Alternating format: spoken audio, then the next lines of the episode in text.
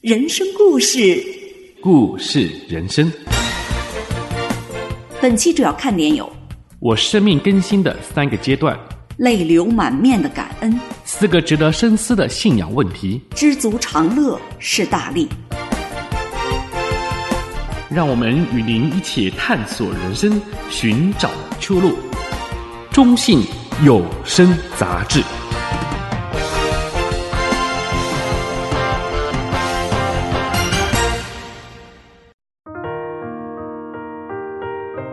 我生命更新的三个阶段，作者孟云。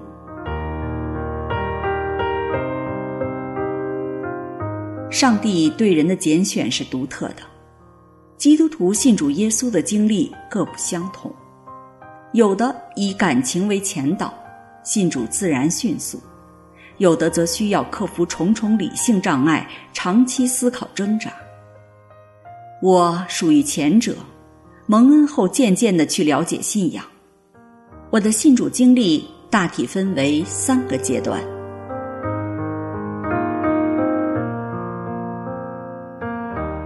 第一个阶段，苦难使我从怀疑到寻求上帝。我的家乡是山歌缭绕的刘三姐的故乡广西。大学毕业以后，我考进了政府税务部门，成为了一名公务员。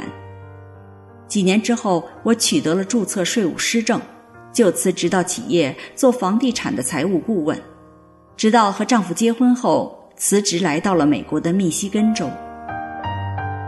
我来美国的第一个月，亲朋好友就不断向我推荐已经定居在美国加州的亲友们，以便让他们教我如何尽快地入乡随俗。他们不辞辛劳，从选择牛排的部位到理财的经验。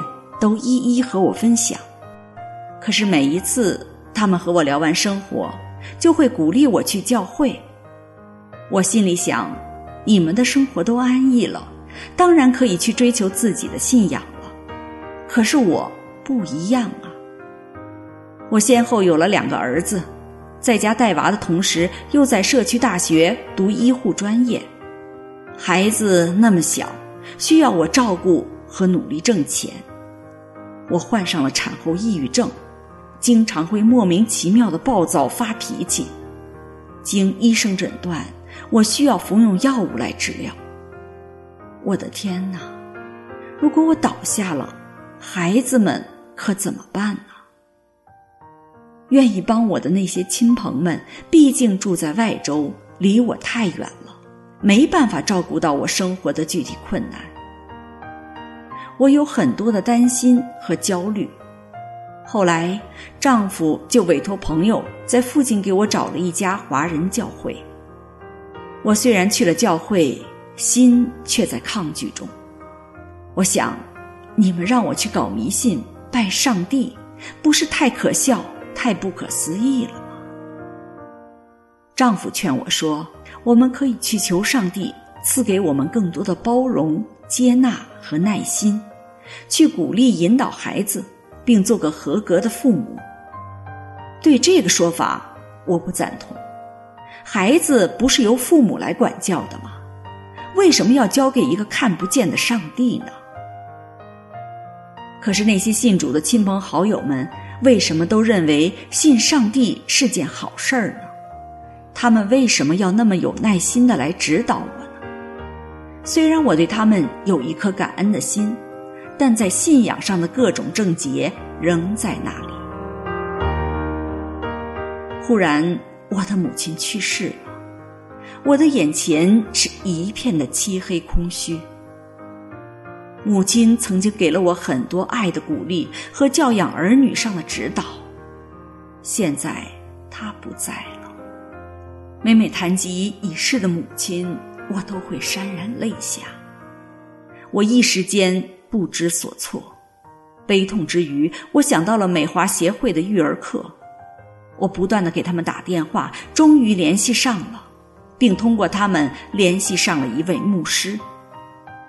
那位牧师和师母很及时的来帮扶我，指导我，为我祷告。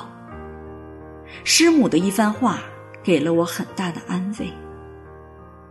亲爱的孩子，不要担心，只要抓住上帝，上帝会带你走你需要走的路。虽然你现在随从世界还不依靠他，但上帝会等待你回转，并看顾你。他爱你，我们也爱你。师母的话使我的眼泪不禁落下。在这个世界上，除了母亲，怎么还会有人如此关心我呢？疫情大爆发期间，牧师和师母几次上门到我家给我们做好吃的。他们送我一本圣经，劝勉我说：“你心情不好的时候，就翻翻这本圣经，它能使你心安静下来。”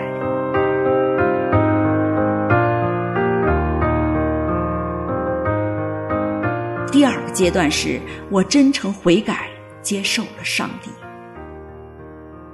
我开始参加查经班和为孩子祷告的群。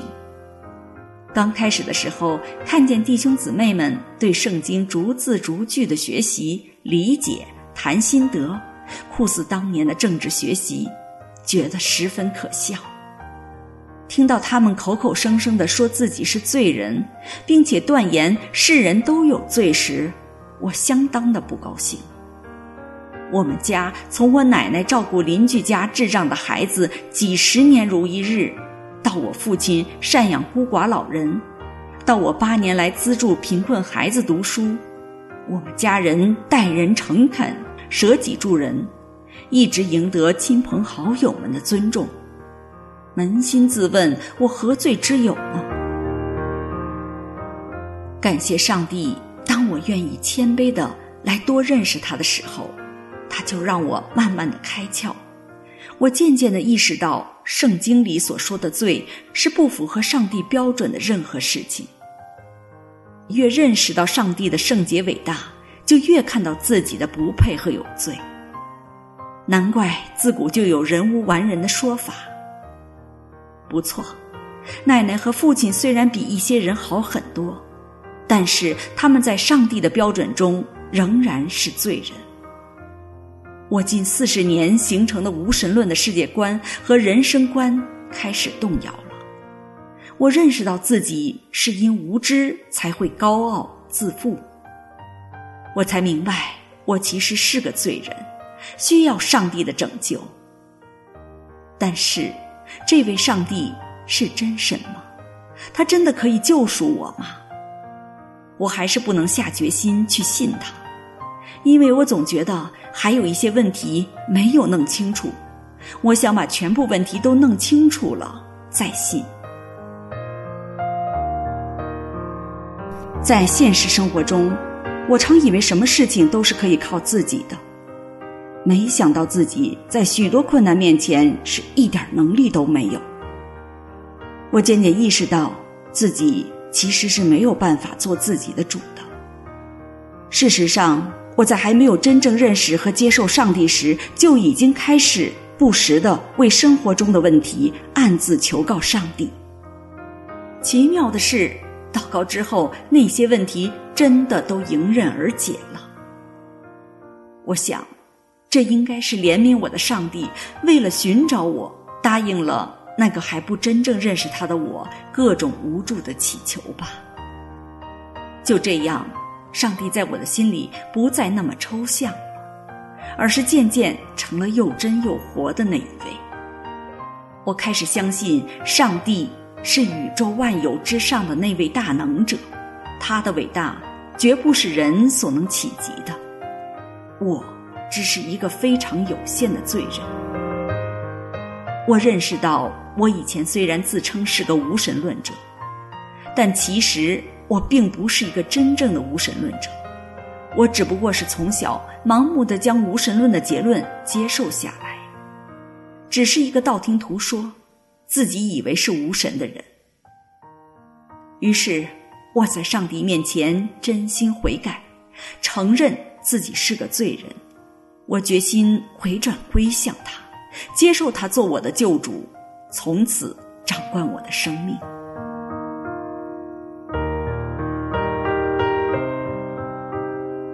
第三个阶段是，我的生命有了翻转变化。信了主耶稣之后，借着上帝所赐的生命，我内心世界发生了深刻的变化。我不再做主，生活中有问题有情况，就学着祷告交托给上帝。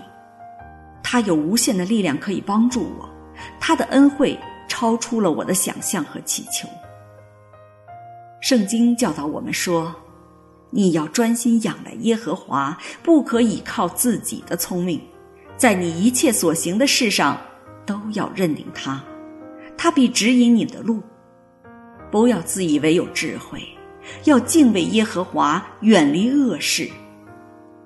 这是千百万基督徒的共同体验，也是我在后来生活中的切身感受。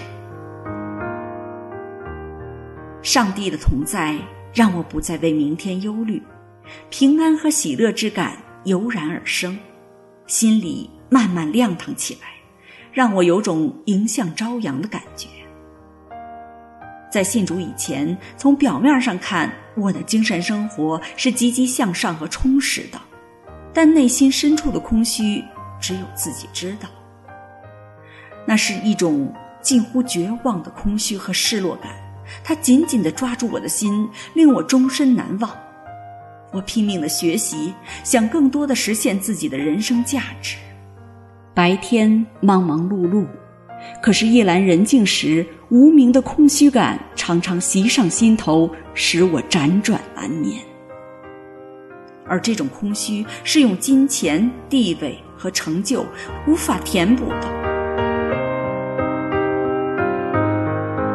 牧师告诉我，每个人虽然渺小的像一粒沙子，但在上帝的眼中，我却是他的宝贝。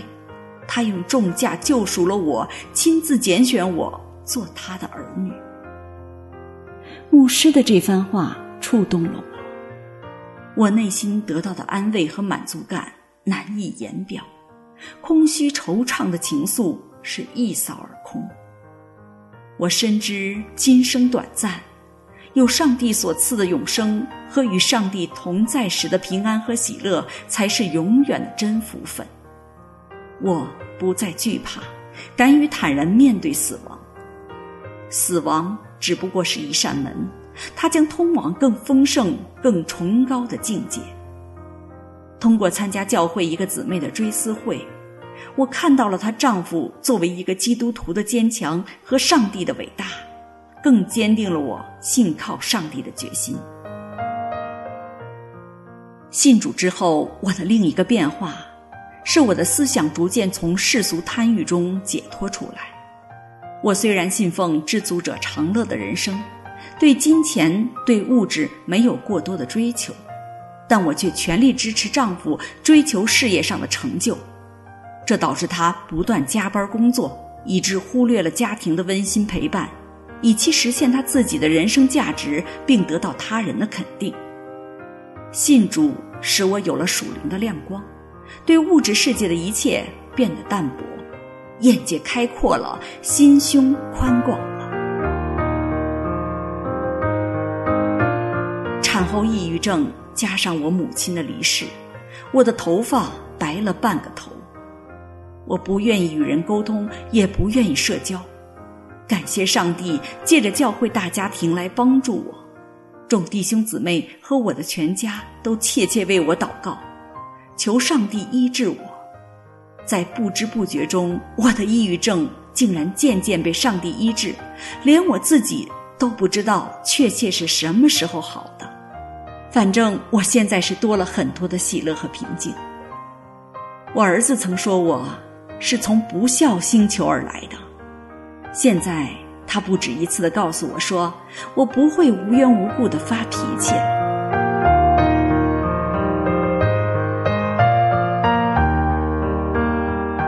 今天，我跪在上帝面前，热泪纵横，不能自禁。我真的无法表达对牧师师母和教会弟兄姊妹们的感谢。师母却极诚恳地对我说：“应该感谢上帝。”是上帝使用他们来帮助我的。我怀着喜悦的心情，在上帝面前立下心志，等待他的呼召，我的信仰生活就是尽我心、我力、我意，以实现上帝在我生命中的旨意。这条路上一定会有许多我不明白的事情发生，我将不再去问为什么，只管专心仰望，定睛在主耶稣的身上。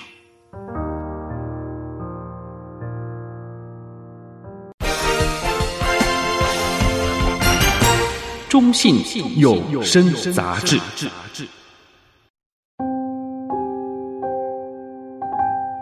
泪流满面的感恩，作者李桂莲。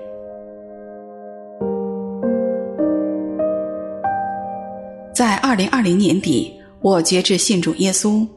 我本是患有心脏病，当事人感觉很不舒服。看了医生之后，被查出了心脏已经到了衰竭的地步。当时我都绝望了，虽然向家人交代了后事，但是还是恳切的祷告，求上帝救我。就在那个时候，政府增加一类原本自费的药物，原价是二百零二元澳币，突然变为老人购药成本价五点六元澳币。最主要的是，这个药非常适合我，吃了没有多长时间，我的心脏病症状明显好转，心功能恢复正常。我是非常非常的开心，感谢赞美上帝，不仅赐我救恩，也医治了我的身体。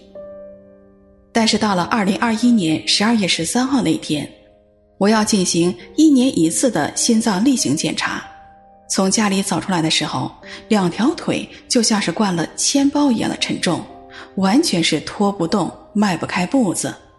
好不容易才到了诊所，在做心脏超音波时，我发现医生的表情和动作好像与平时是不一样的，而且检查的时间特别的长。第六感觉告诉我，我的心脏可能又出现问题了。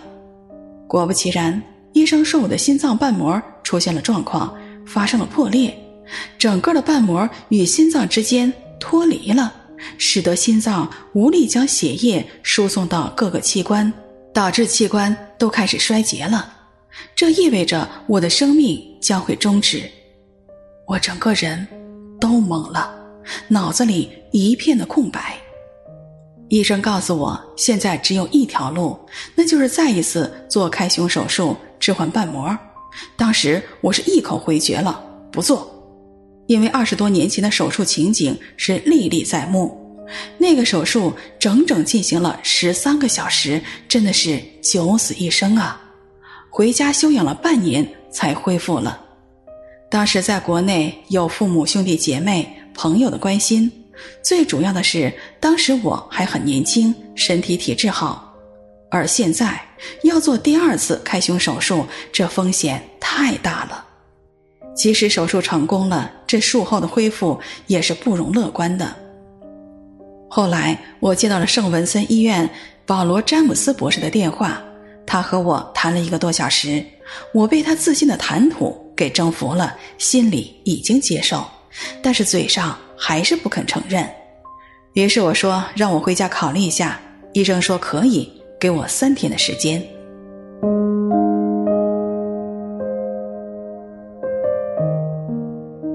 教会的弟兄姐妹知道这件事情，都很关心。李传道特意在周日的祷告会上帮助我向教会的弟兄姐妹讲明我的情况，让大家恒切的为我祷告，使我非常的感动。有的来到我家里帮我祷告，有的在电话里祷告，劝慰我，和我一起学习上帝的话语，来启发我，鼓励我。我一个刚信主的信徒，何德何能让他们如此关心？这全然是上帝的恩典，让我在教会这个大家庭里享受到了从未有过的关心和爱。我感谢上帝的恩典，感谢不是亲人胜似亲人的教会弟兄姐妹的厚爱。面对他们的热情帮助，我岂能辜负大家的信心呢？我电话告知医院。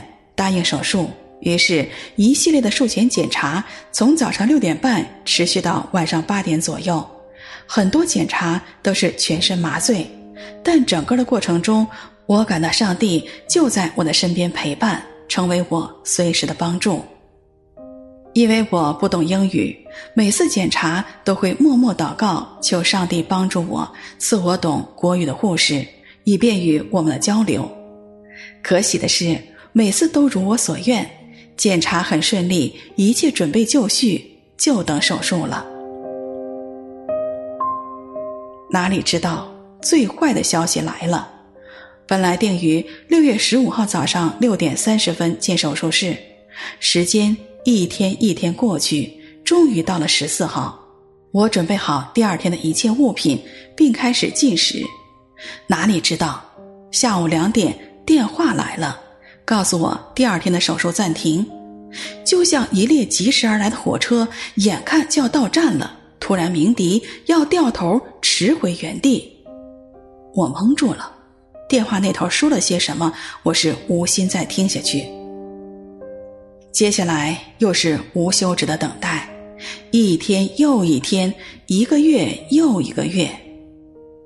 圣文森特医院在悉尼算得上是顶级类的心脏医疗权威。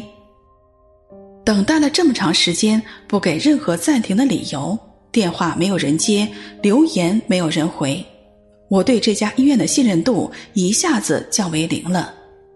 这样对待一个即将进行心脏手术的病人，实在是太不负责任了吧？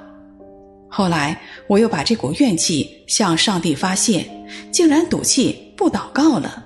事后又有些害怕，我的赌气会不会遭到上帝的惩罚呢？于是又向上帝认罪，这样反反复复的，最后的定论是不怪医院。也不怪上帝，要怪就怪我自己，一定是我的病太严重，使得医生不敢下刀，风险一定很大，难保不会死在手术台上。这样一个又一个的想法围绕着我，使我吃饭不香，睡觉不深，天天是度日如年。后来又是弟兄姐妹们劝慰我，用上帝的话语解开我的困惑。李传道安慰我说。不要急，要安下心来，等候上帝的安排。既然我们想也没有用，急也不能解决任何的问题，那么我们就把一切的重担全然仰望的交托给上帝，要坚定的相信上帝，主耶稣会把最好的给你的，一定会是出人意料的平安的。我想呢，也是，情况不应该是这样的呀，好像不合乎情理，终会有个结果的。慢慢的，我从怨气中回过神来，通过小组的查经、晚上的祷告、传道书的学习，我也开心的参加了唱诗小组，用歌声来赞美我们的上帝。我深深的感到上帝那么的爱我。从认识上帝成为他的儿女，一年多来领受到上帝无限的爱，无论是大小事情。如果没有上帝，靠我们自己，什么事情也是办不成的。我们的上帝是信实可靠的上帝，是无所不能的上帝，他的能力超越一切。我明白了，信心是扎根在上帝的恩典之中，所以我们在任何时候都不能对上帝失去信心。上帝用他独特的方法冲破一切的障碍，来操练我们的信心，操练我们忍耐的功课。事实确实如此。正如李传道所说的那样，我放下一切缠累的重担，仰望交托在上帝的圣手中，就一切听从他的安排吧。九月二十号，我接到了心脏专科医院打来的电话，让我去医院见医生。我又紧张了，会发生什么呢？去听审判吧。我轻声的问医生助理：“我的手术到底怎么回事啊？”医生助理看了看我说：“你的病很特殊，让我们很意外。你的这种情况，无论从医学角度还是从科学层面上，都没有办法去解释。”我又问他：“哎，是不是我的病很糟糕啊？呃，是不能手术吗？呃，那我该怎么办？”等死吗？一连串的问题把助手给问懵了。你你说什么？呃，知道吗？你的心脏瓣膜好了，完全恢复了功能，瓣膜和心脏完全硬合在一起，根本用不着手术啊。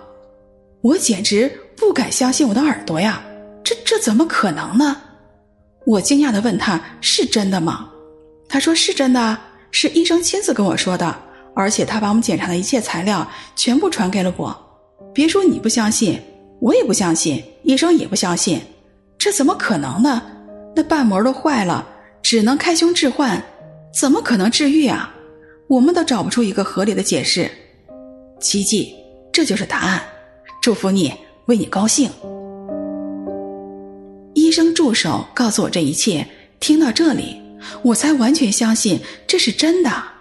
我禁不住是泪流满面，失声痛哭。从二月份宣布要做开胸手术，到九月二十号宣布不需要做手术，而且病情已经痊愈，我所有的委屈、痛苦、担忧、害怕，一下子通过泪水自然的予以释放。接下来，医生又嘱咐我。两个月后再来复查，看看有没有变化。我们定好了十二月六七号两天复查。当时我完全沉浸在兴奋之中，也没有完全听进去。就这样，到了十二月，我一下子又想起要去复查的事情，结果会怎么样呢？我又陷入到担心之中。其实我对上帝的信任度还是不够的，是肤浅的。六号复查之后，要等到七号才能看到结果。六号的晚上，我整夜的无眠，天亮去听报告，来到医院，带着忐忑不安的心情见了医生。医生第一句话就说：“你呀，太幸运了，我从医二十多年，还是第一次碰到你这种情况。不但瓣膜好了，而且原本扩大的左心房也恢复正常了。”我。长长的舒了口气，主啊，是你的恩典，你的爱拯救了我，免除了手术带给我的痛苦与风险。亲爱的天父，我全心的赞美你，歌颂你，你的爱是那么长阔高深，你的恩典数算不尽。上帝啊，我知道不是我们一有病，你就按我们的祷告赐下医治，但你确实是大有能力。爱我们的主，无论以后如何，我都要活在顺服当中，让你的话语充满我的生命，并且荣耀你的名。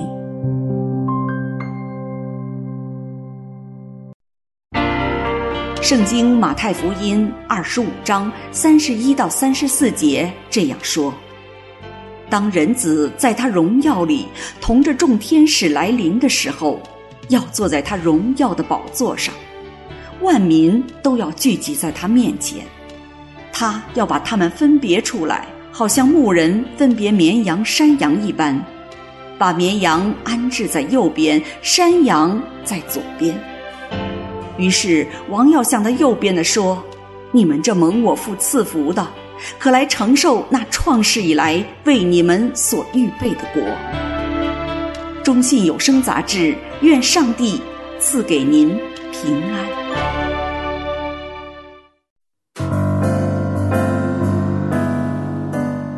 四个值得深思的信仰问题。张涛，人难免会遇到和思考很多问题，但是有一些话题是人生无法回避的，即便已经信了主耶稣。仍需要常常提问自己：一，人活着的意义是什么？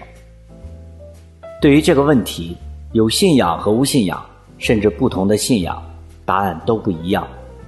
对绝大多数世人来说，活着的意义就是福禄寿之类的属世生；对于基督徒来讲，就是为了荣耀上帝。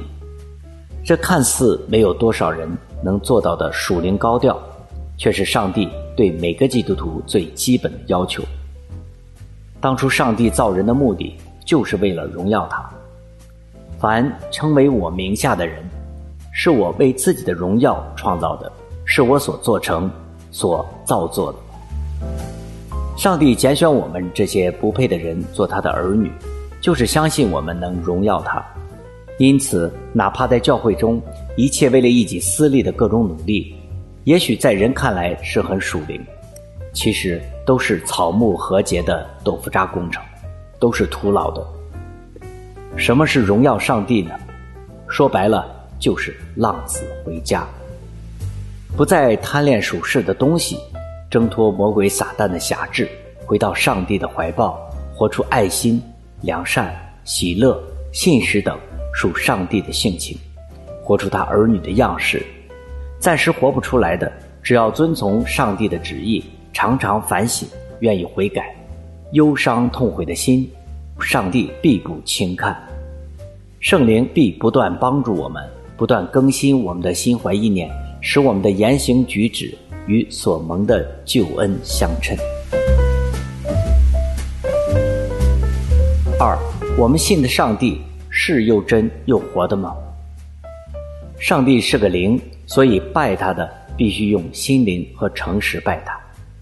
除了透过他创造的奥秘万有，圣子耶稣道成肉身，成为人的样式来到人间，行各样神迹，为我们死而复活，表明了上帝的大能大爱。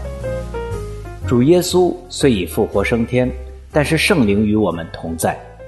古今中外的历史已经雄辩地证明了主耶稣的神人二性。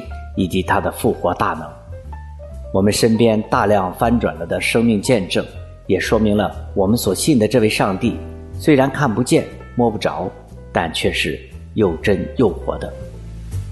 只要我们真心寻求和听从他的话语，他就会与我们始终同在，成为我们人生的提醒和帮助。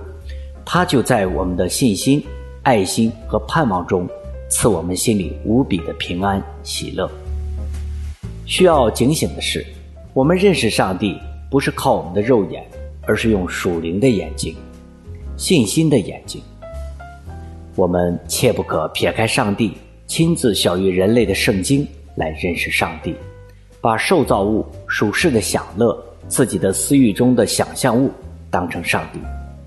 如不在圣经真理上扎根，也许你主观上想信这位又真又活的上帝，但事实上，信的可能不是这位真神上帝，你想信耶稣，然而信的却不一定是耶稣。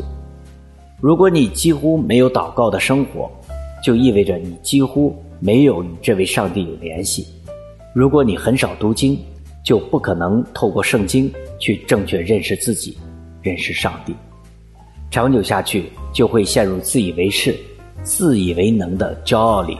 无形中拒绝和抵挡了上帝。三，我们为什么要信耶稣？人生有两大难题，谁也解决不了，一是死，另一个是罪。罪又是死的因，罪的工价乃是死。圣子主耶稣来到人间，本无罪，甘愿被罪人们钉死在十字架上，成为我们的替罪羔羊。但是他第三天从死里复活，战胜了死亡的毒钩。人自己解决不了人生的难题，只有信耶稣是上帝的儿子，并悔改认罪，借着他就能与上帝和好，成为他的儿女，且享有他所赐的永生。除了基督教以外，所有的信仰都是专注自己、刻苦己身，企图靠行为自救，到头来。只能是竹篮打水一场空。但是基督信仰是信心加仰望，行为只是信心的必然结果。虽然基督徒也有苦难，但只要我们的眼光专注在耶稣身上，风浪中也有他的同在和保守，且有从他而来的心里的平安。有些苦难是上帝定义要磨练我们，提升我们属灵的生命。当然，上帝的试炼一定不会超过我们所能承受的。胜过了苦难的试炼，你一定会由衷的赞叹上帝。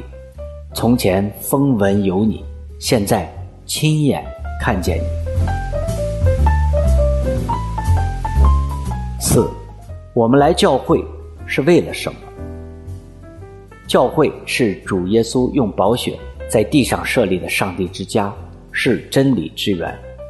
我们坚持参加聚会，一是通过读经祷告来认识上帝，知道上帝的属性，明白上帝的心意；二是经常被圣灵充满，预备好圣灵的装备，远离撒旦和世上的诱惑试探；三是遵循上帝的旨意，顺服上帝，在世上做光做盐；四是敬拜和赞美上帝；五是享受弟兄姐妹彼此相爱，灵命一同成长，见证上帝；六是传主福音。使更多失丧的灵魂走出黑暗，同盟救恩。如果你还没有认识上帝，可以来教会，借着圣经和基督徒的爱来寻找他。圣灵会赐给我们信心来认识他。如果已经得救，成为基督徒，在教会里可以得到进一步的灵里喂养，灵命健壮，活出新的生命。教会小组有别于一切世俗的团体。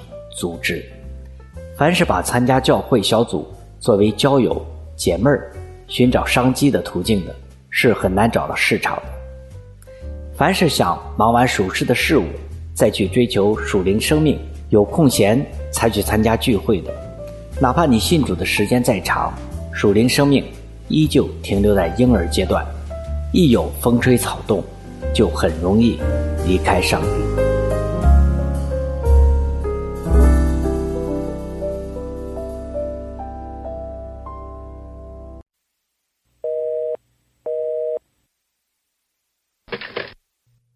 喂，干嘛呢？哎，能干嘛呀？我这今天早上起个大早，带孩子在这参加游泳比赛，这队伍也太多了，这这这时间也不准呐，这都几点了还没有开始，我也不知道什么时候轮到我儿子那个组，就在这瞎等吧。哎，我今天早上给你发的那个链接，你没有听吗？啥链接呀？我我哪有时间看手机呀，亲爱的。我记得你平常挺喜欢看《中信月刊》杂志的，他们呀现在推出聆听版了。聆听版是不是他们把那个内容换成了音频的方式？对哦，现在他们叫《中信有声杂志》了。哦，那感情好啊。嗯、呃，它的网址是什么呀？哎呀，他们这个网址记起来还挺简单的，ccmcn 点 cn。他每个月一号都会推出新的一期，我跟你说呀，你以后开车呀、散步啊，还有像这种等候啊，还有做家务的时候，什么时候都可以听。我呢，听了好几期了，感觉还挺好的。是吗？哎呦，那真是感谢你啊！我现在就点击进去听听看吧。欢迎收听中信有声杂志，网址是。C c m c n 点 c n。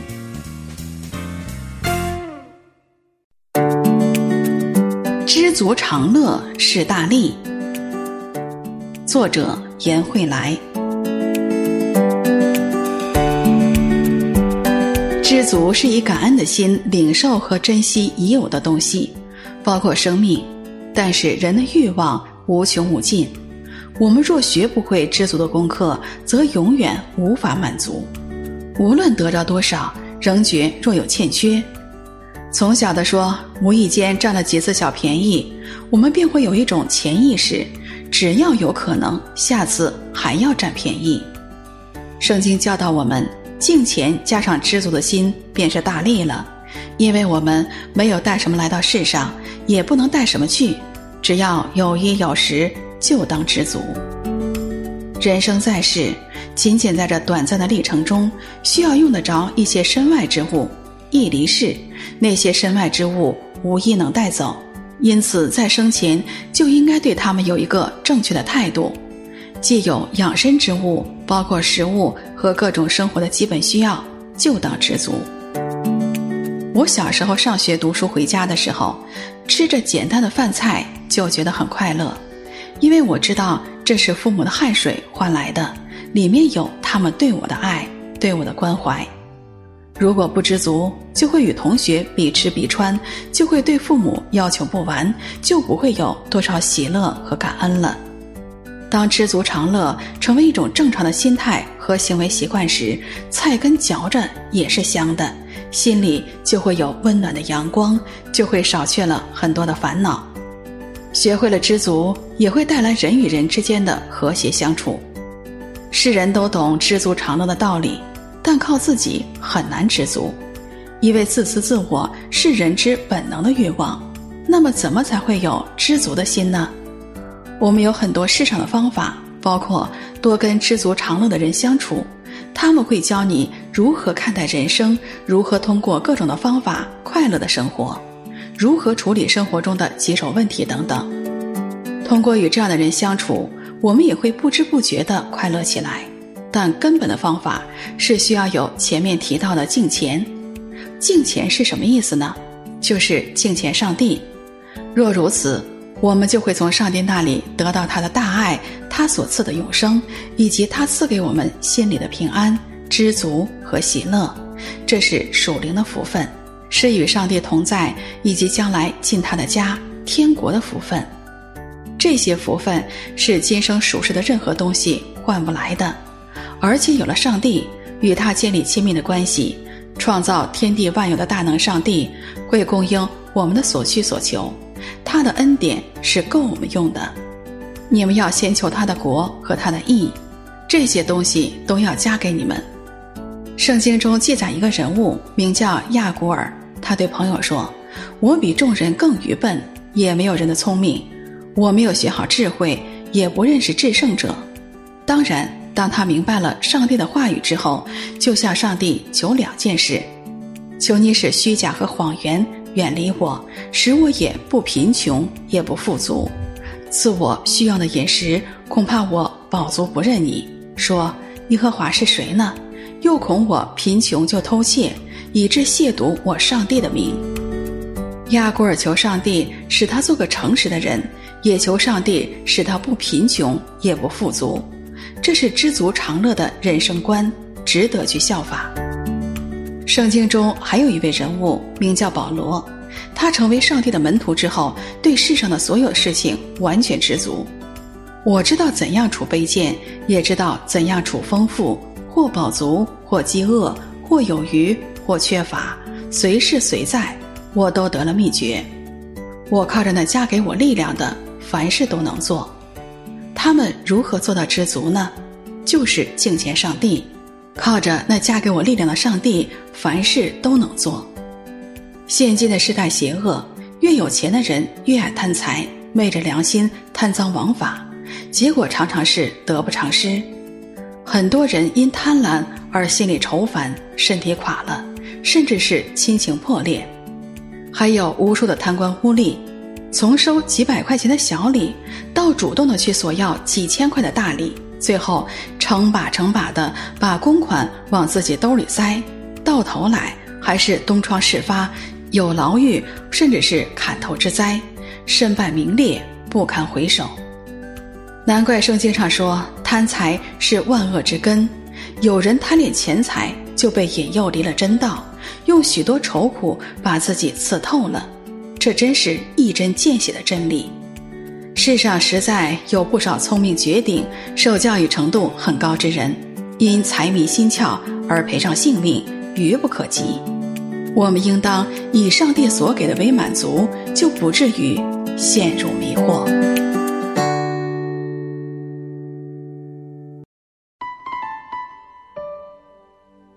圣经历代志七章十四节这么说：“这称为我名下的子民。”若是谦卑自己，祷告，寻求我的面，转离他们的恶行，我必从天上垂听，赦免他们的罪，医治他们的地。中信有声杂志，愿上帝赐给您平安。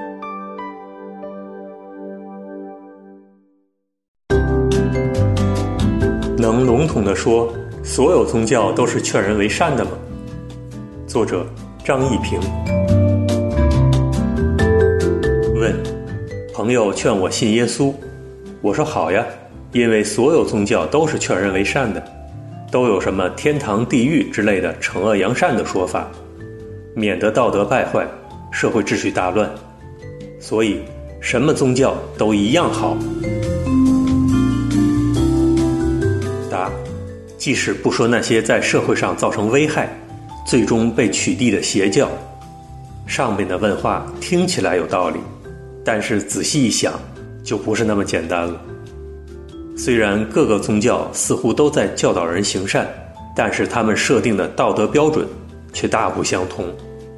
例如，有的宗教认为抛妻弃子去求悟道，乃是大善；有的宗教认为做人肉炸弹去杀死异教徒，是可以换取天堂门票的善行。同样，他们也各有一套自己的惩恶扬善的理论。我们到底要相信和跟随谁呢？康德认为，至善乃是人人都向往的最高的道德境界，但是似乎人自己做不到，必须有一位上帝才行。哲人言下之意是，上帝是道德设定者和所需动力的提供者。结论就是，上帝的道德标准最高，其他标准与之相比，相形见绌。那么，到底谁的道德标准最高？让我们就以黄金律为例，比较一下。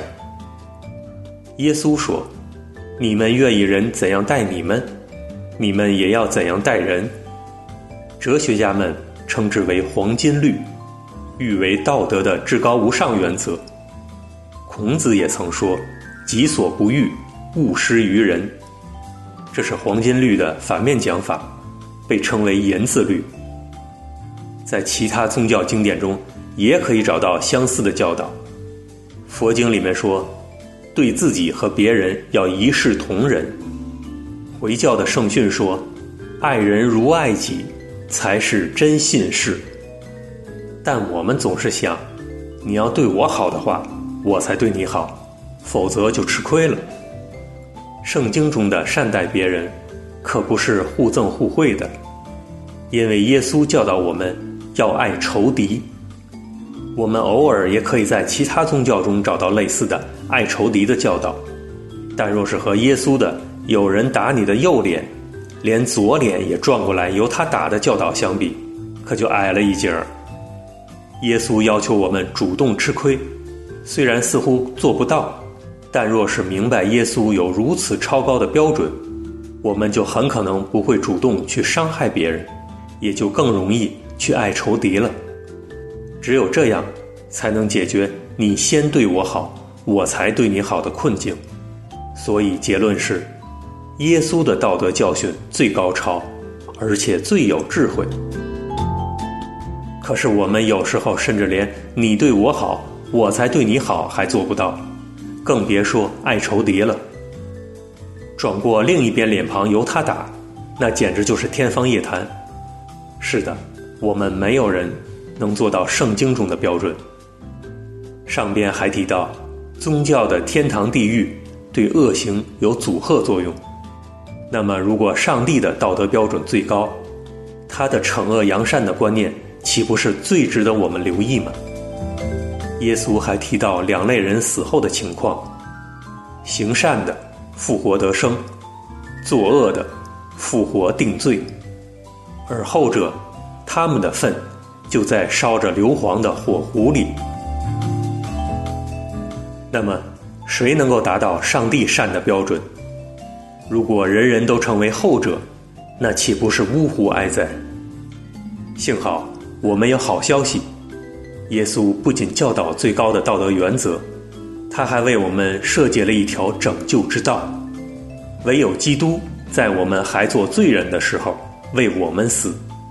现在我们既靠着他的血称义，就更要借着他免去上帝的愤怒。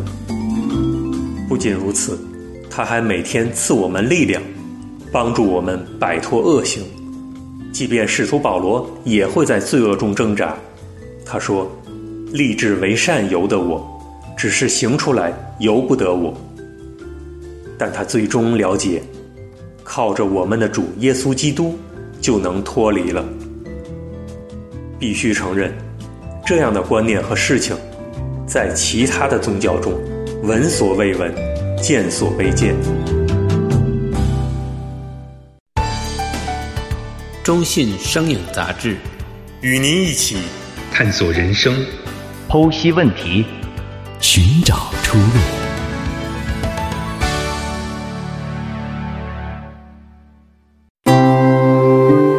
太空发来的中文古诗，作者钱志群。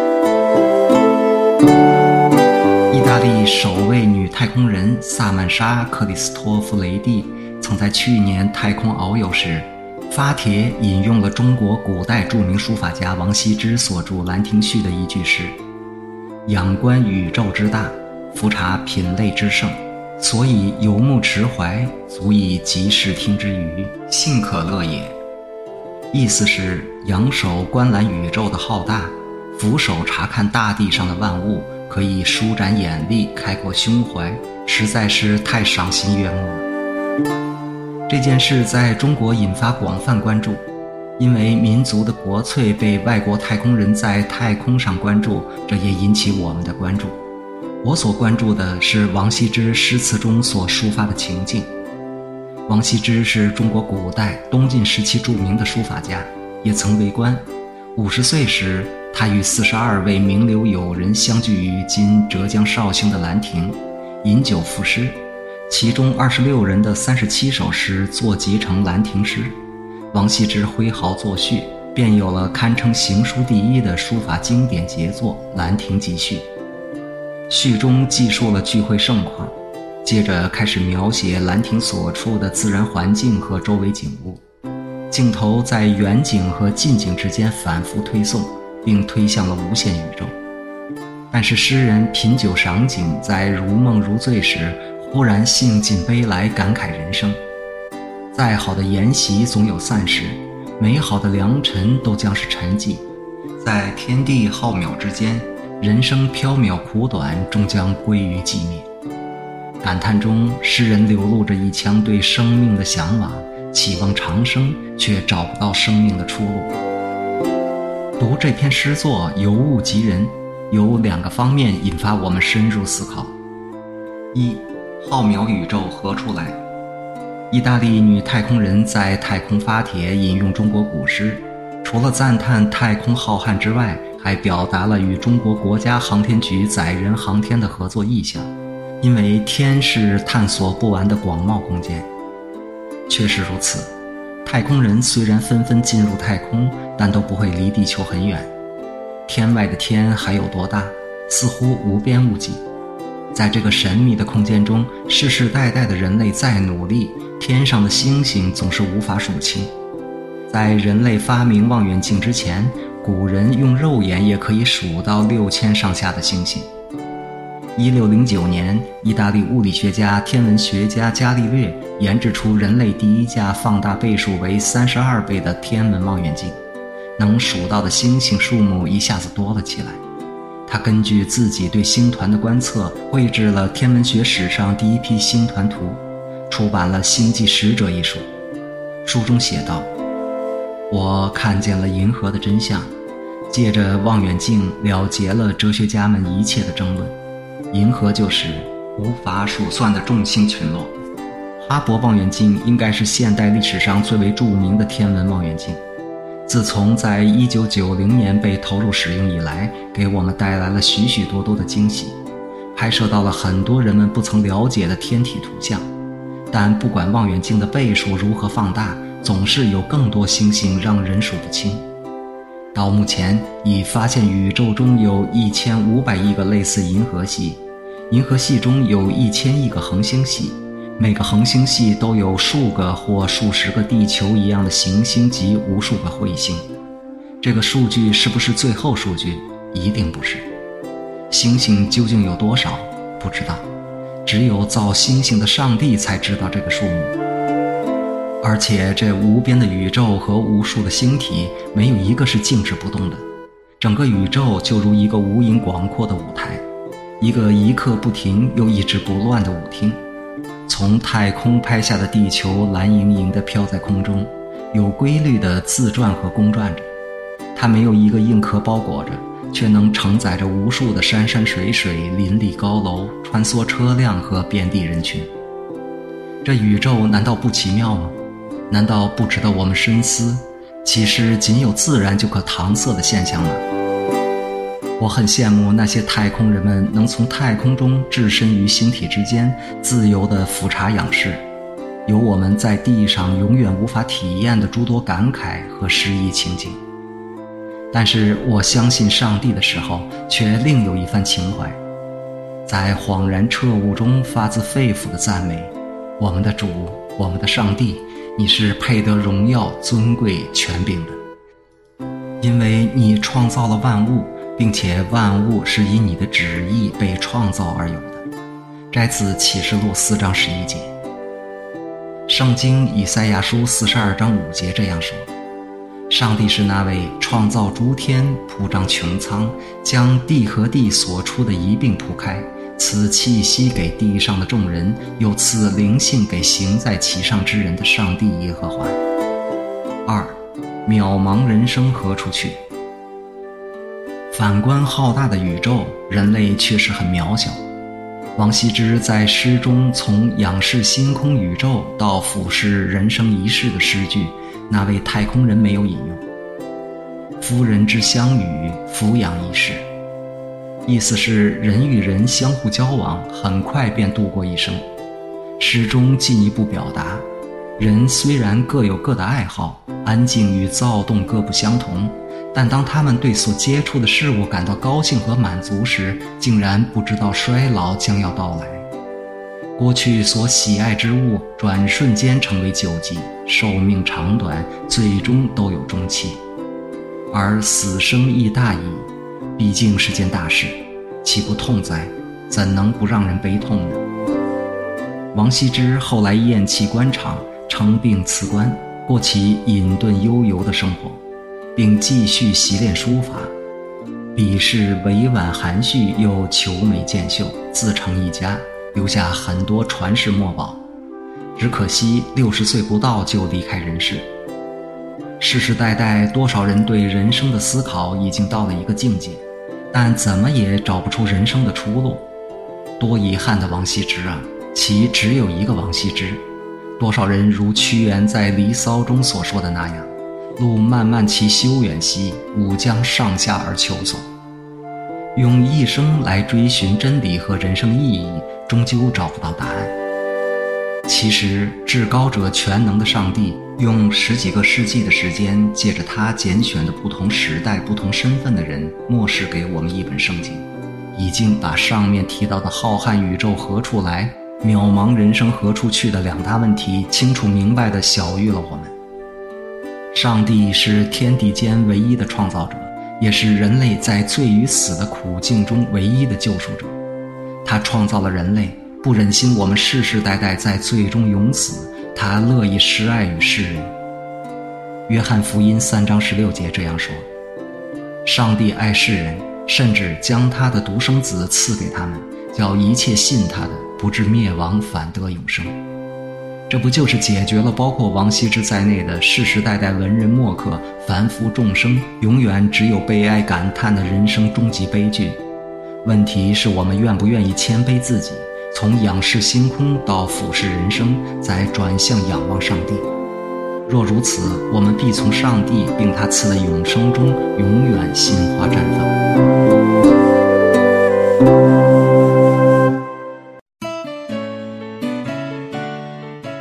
愿意相信耶稣基督吗？若愿意，请做以下祷告。天父上帝，我从心里承认你是独一真神，你爱人类，曾差遣你的独生子耶稣基督降世代罪，为我们钉死十字架上，第三日复活，救我们脱离罪和死的权势。我相信耶稣基督是人类唯一的救主。是道路、真理、生命，只有借着它，我才可以回到你那里，认识真理，得着永生。我明白以往我因不认识你，我的人生方向和路线都错了。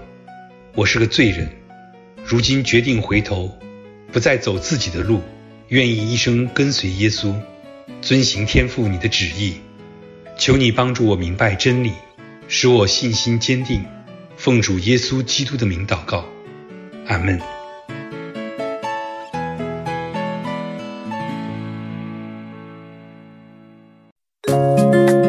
夫妻如何正确吵架？作者张坤。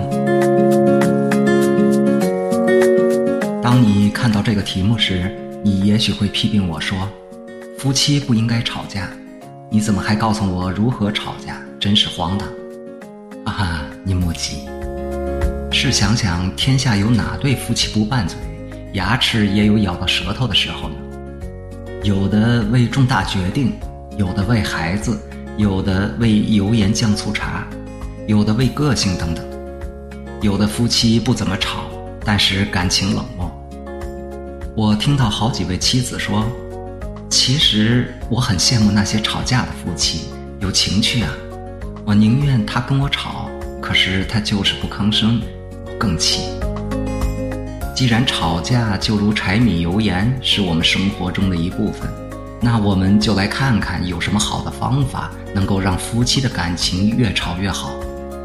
在我认识上帝之前，我时常与丈夫吵架，每次都要争个赢，总以为自己是对的。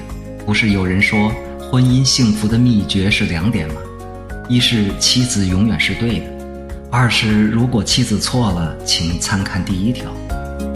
可是每次我们吵完之后都是两败俱伤，我只希望她改变，变成我想要的那个样子，而我依旧我行我素，因为我永远是对的。认识上帝之后，我逐渐改变了自己的想法。圣经里面有两处经文大大震动了我，使我的生命得以反转。一处是腓立比书二章三节，只要存心谦卑，个人看别人比自己强。另一处是马太福音七章三节，为什么看见你弟兄眼中有刺，却不想自己眼中有梁木呢？我开始认识到自己的很多不足，也开始欣赏丈夫的很多优点。我们仍然也会吵架，可是我就开始找他的好处，他对这个家的带领和付出，想着想着，我便感恩起来，鼓起勇气向他道歉赔不是。丈夫见状，气也消了，忙争着说：“啊，是我不对，是我不对。”我也说：“不，不是我的错。”哈哈，我们又开始吵了，但是吵得很开心，因为我们都在争自己的错，而不是在争自己的对。所以，朋友们，现在该明白我要表达的意思了吧？夫妻如何正确吵架呢？就是争自己的不是，不要争自己的对。训练自己去看配偶比自己强，感恩上帝给了我们这样一位独一无二的配偶，使自己得以磨练造就。一发生冲突就马上学会了，哎，亲爱的，对不起，都是我的错。这样错就离开了你。Zamora 和 Hart 的 Fisher 打破了最长婚姻的吉尼斯世界纪录。到二零零九年五月十三日，他们已经结婚整整八十五年了。当被人们问起婚姻的秘诀时，他们说的其中一点就是：记住，婚姻不是一场竞赛，永远不要计分。上帝把你们两个放在同一支队伍里，是为了你们双赢。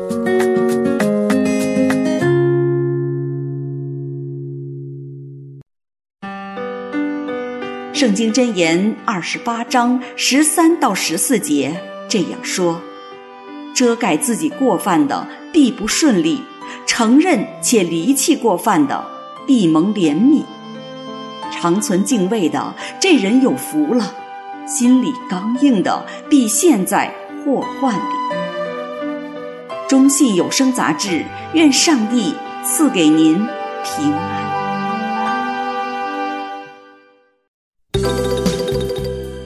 反派爵士的救赎，作者白衣。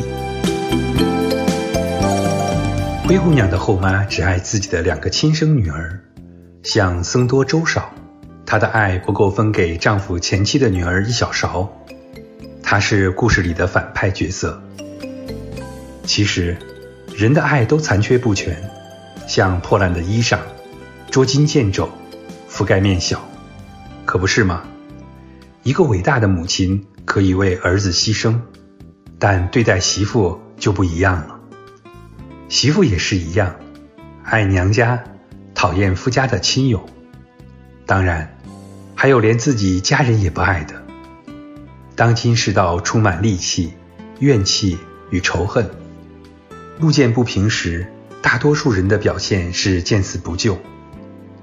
多少家庭的亲情、友情，只因政见不合就被撕裂。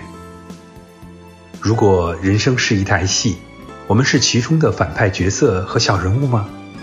是的，我们都是罪人，需要耶稣基督拯救、重造、改变生命，只是做人处事的法则。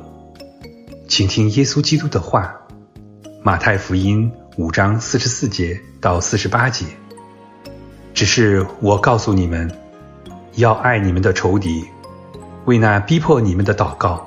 这样就可以做你们天父的儿子，因为他叫日头照好人，也照歹人；降雨给义人，也给不义的人。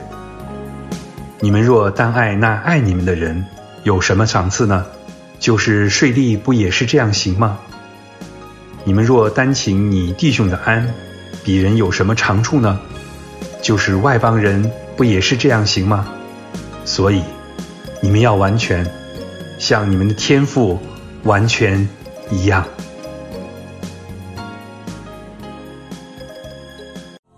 亲爱的朋友，感谢您收听中信有声杂志，让我们一起来向此生命的主呼求。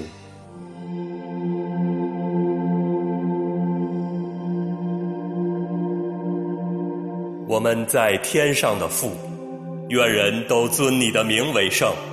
愿你的国降临，愿你的旨意行在地上，如同行在天上。我们日用的饮食，今日赐给我们，免我们的债，如同我们免了人的债。不叫我们遇见试探，救我们脱离凶恶。因为国度、权柄、荣耀，全是你的，直到永远。阿门。